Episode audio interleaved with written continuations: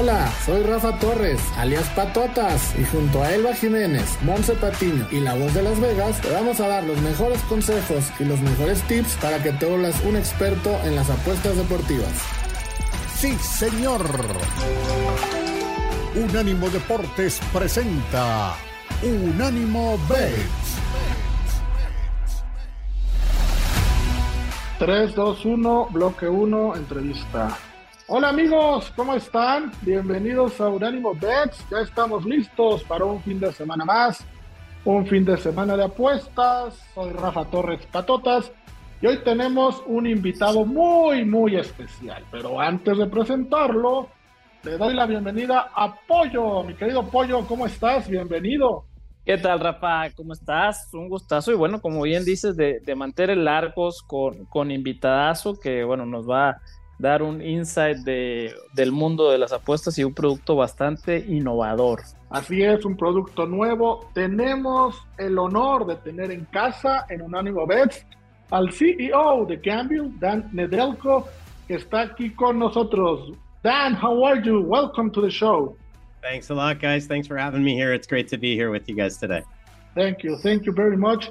Dan, we have so many questions. We have so many things to talk with you. But the first one that we want to ask you is why Mexico? Why Gambyl arrived to Mexico? What did you guys saw that, that was so attractive to, to bring your business to Mexico? Le estoy preguntando a Dan, amigos, que por qué México, qué vio Gambyl en México que se le hizo tan atractivo venir a nuestro país. Yeah, it's a it's a great question. Um, you know, we've been working on Gambyl for several years already, and when we had the first idea, I'm Canadian, and as a Canadian, I feel a lot of uh, kind of brotherhood with with Mexico. A lot of Canadians do. You know, we have the United States kind of between us. Uh, you guys are on the bottom bunk, we're on the top, and United the middle, and we're two uh, big countries, but two smaller countries compared to the US. Mexico is the perfect uh, country for us to start our business because you have a huge country, a very, uh, you know, uh, economically advanced country, uh, very similar in a lot of ways to Canada. And what we wanted to do was create a product in a country that was large enough to sustain a launch and also had some very you know regional sports associated with it. Liga MX is a perfect example, right? Liga MX is very uniquely Mexican. Uh, Mexicans are are very patriotic and love their sports. Um, we thought Mexico was just the perfect entry point in North America and a gateway to the Latin American market, which is also of interest to us, and then into South America. So there's so many things about Mexico that really make it the perfect uh, starting point for a community and for a product like we have with Gamble. Dan nos está diciendo que escogió México o escogieron México porque tiene cierto interés y cierta similitud con Canadá. Son dos países muy grandes en Norteamérica, compartimos varias cosas, somos muy patrióticos, tenemos la Liga MX que en Canadá también eh, se ve y México es el perfecto, el país perfecto para empezar esta plataforma de negocios, después buscar expandirse a Sudamérica. Hi Dan, uh, when was this decision made about co coming to Mexico to open the market here? Um, bueno, le preguntamos a Dan cuándo decidieron que era buena idea venir para acá, aquí a México. Uh, how do, do you come to, to the decision to say, okay, let's begin 2024 opening the market in Mexico? Mm-hmm. Yeah, it, it it started years ago. It was Mexico. We had decided on Mexico back in 2021, late 2021 when we were developing the platform. Um, so from the very beginning, Mexico was was was kind of our our our launching point, and now everybody gets to see that you know now that we are here finally. So from two years, two years from the very beginning.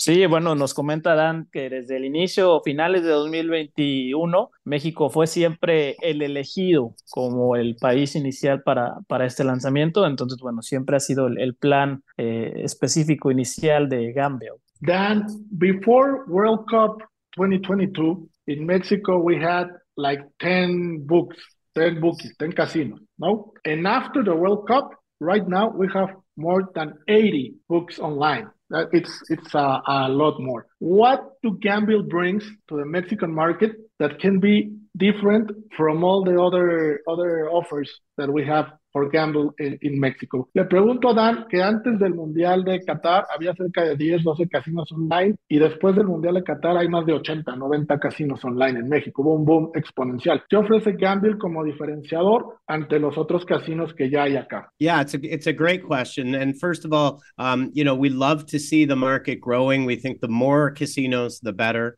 and and the reality is is that most of those sports books and casinos are purchasing their software from one or two software providers. So there's nothing different really. Some have different bonuses different rollovers and all of that. What we have and our tagline is la casa no gana is when you play at Gambyl you're not playing against the, the house, right? You're not playing against the sports book. You're playing against each other. So our model is completely different. And while we love to see the competition, it's good for the it's good for the customer, right? It's good for the sports better. The more casinos, the better the offers. It's going to be better for the player. And then our product is really built around community and our fees are much much lower, very low, very similar to the way you would compare PayPal to a traditional bank. We're PayPal, and the old sports books are the traditional bank. Big fees, slow. We have very low fees, very quick. So yeah, we uh, we think we've got something very special. Dan nos comenta que sí, que él está consciente que hay muchos casinos en México, pero el gran diferenciador de Gambyl con los demás es que aquí son apuestas entre personas y el lema es la casa no gana. Se cobra un fee muy bajo por esa apuesta, pero son apuestas personales entre persona A y persona B, y ese es el gran diferenciador que hay aquí en México. Otra cosa importante que menciona es el software de todos los casinos. Normalmente los casinos rentan el software y todos tienen más o menos lo mismo, se pueden hacer parlays o parlays online o no se puede. Aquí el software es completamente diferente y son apuestas personales, que eso es lo, lo que distingue a Gamble de todos los demás. Okay, then now talking a little bit more about this concept by the bets being peer to peer. Is it something that had been done before? Uh, is it a first time doing this now in Mexico with Gambyl? Tell, tell us more about, about this new concept of betting, uh, not having a house to, to bet against.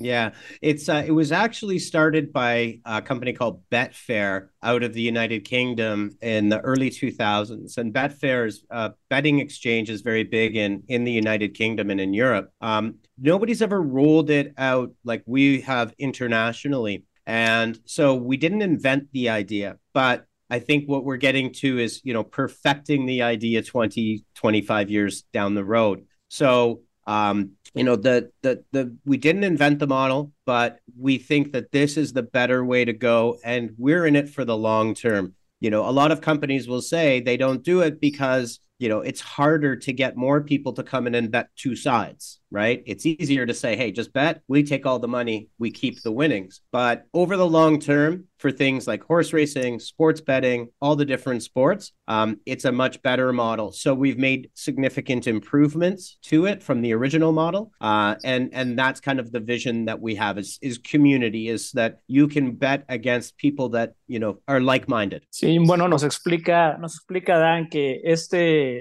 concepto de apuestas de intercambio de entre personas y no competir contra la casa si bien no es inventado es un concepto que se trajo de Reino Unido de una empresa llamada Betfair. Bueno, Jess eh, Gamble lo ha perfeccionado a lo largo de estos 25 años y lo que busca, bueno, es ejecutarlo ya de la manera mejor manera posible con este gran desarrollo que han realizado y, bueno, crear una comunidad suficientemente grande para que en el largo plazo pues termine reflejándose lo que viene siendo un modelo de negocio ya sostenido y mucho, mucho mejor que los mercados tradicionales que conocemos de apuestas. Dan, I, I'm sure you know this, but here in Mexico we have Caliente. That's the, the casino that have all the market uh, in Mexico. I, I think 70, 80% of the people bet in Caliente. Uh, what are your goals for Gamble at mid-term, long-term, short-term? And how do you compete with this giant in Mexico?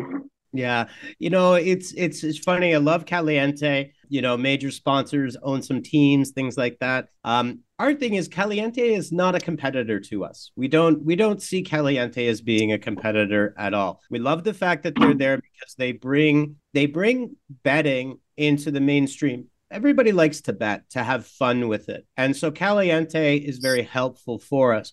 We see ourselves as a complement that goes along with a Caliente not everybody's going to want to bet on sports the way that we do it and we we understand that and that's good but in many ways we have a different experience and a better experience where we will focus also on Liga MX Femenil, for example, women's MMA, women's boxing, uh, Liga MX Second Division. Um, very tailored for the Mexican audience as well. Um, and, you know, we have long term, we have plans for things like micro betting, live betting, a lot more custom props. Uh, we're going to have a ton of props out proposition bets, you know, so who not only who's going to score the first touchdown, but uh, all sorts of different uh, prop bets that we will customize specifically for the market and for the audience, including Liga MX. So, you know, it's it's kind of like David and Goliath if we look at like the Bible, right?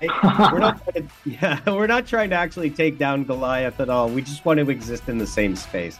I think there's room for Caliente, obviously, and there's room for Gambyl there too. Bueno, vamos a una pausa y regresamos con lo que Dan nos acaba de contestar de caliente y con la segunda parte de la entrevista. No se vayan, regresamos.